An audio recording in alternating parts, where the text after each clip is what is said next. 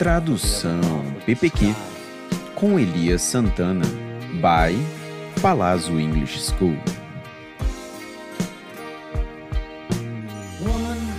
Mamãe, eu adoro seu café expresso. Adoro também o seu cafuné e o seu estrogonofe. A senhora prefere no crédito ou no débito? E mamãe, evite sentir estresse. Eu sou seu filho e não o monstro do Lago Ness. Para o meu pai, a senhora ainda é a mulher mais sexy.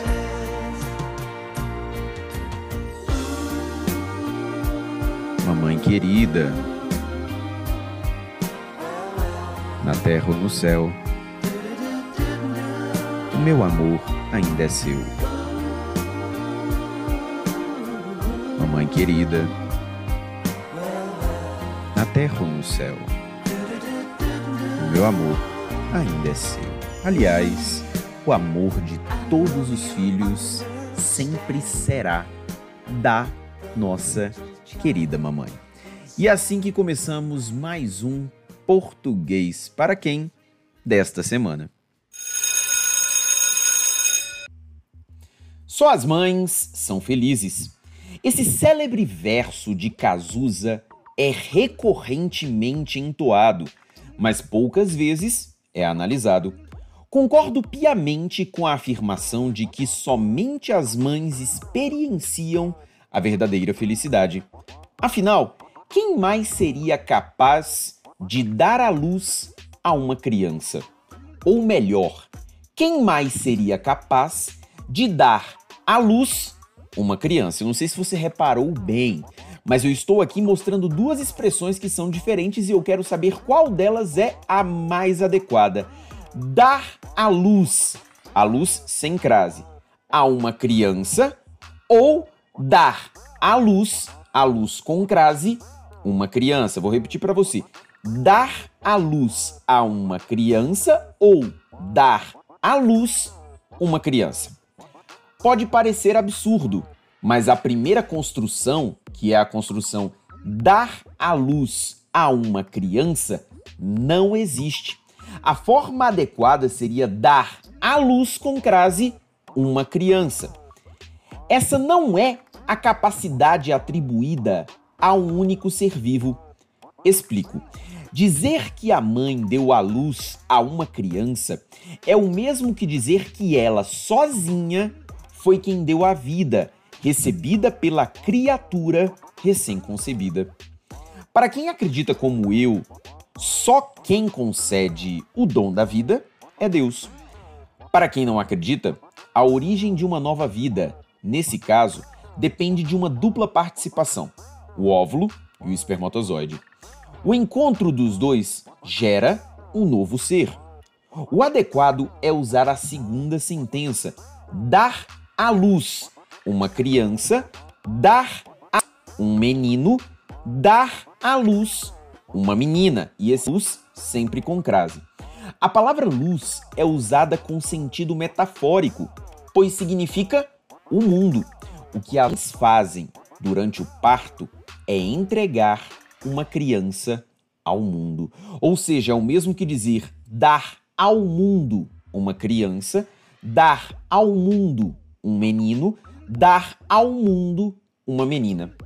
Provavelmente, você, mulher que é mãe ou deseja ser, está em algum ponto discordando do que eu apresentei acima, sobretudo por estarmos na semana dedicada às mães.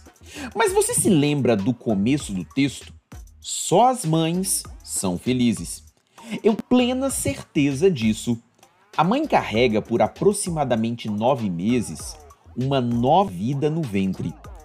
Ela possui a responsabilidade de cuidar desse ser que está sendo gerado.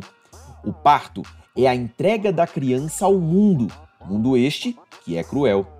A mãe, principalmente após a concepção, assume uma missão.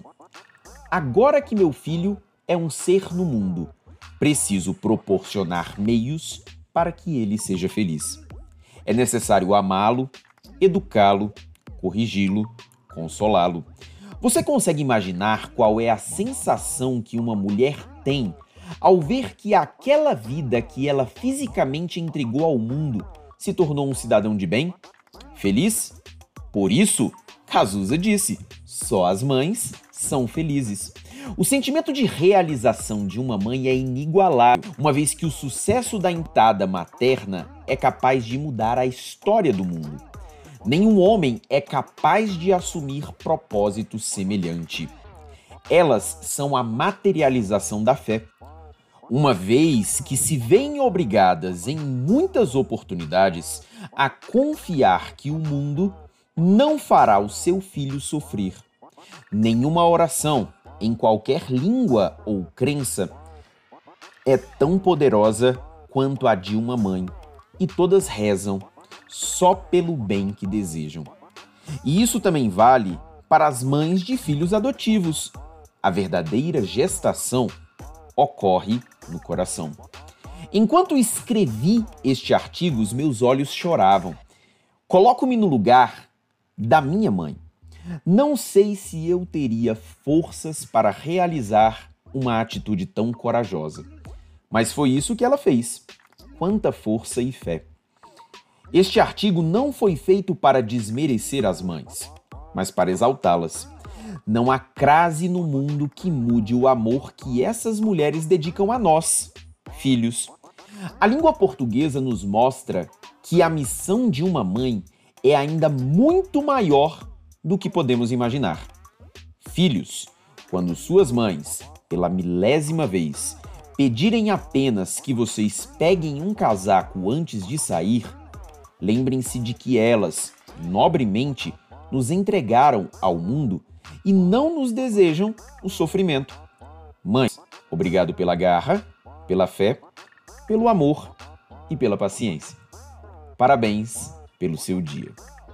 E depois deste momento maravilhoso de exaltação, de enaltecimento à maternidade, de parabenização às mães de todo o Brasil, vamos às perguntas que me são enviadas pelo meu Instagram às quintas-feiras. A primeira pergunta vem de quanto mais rápido. Peraí.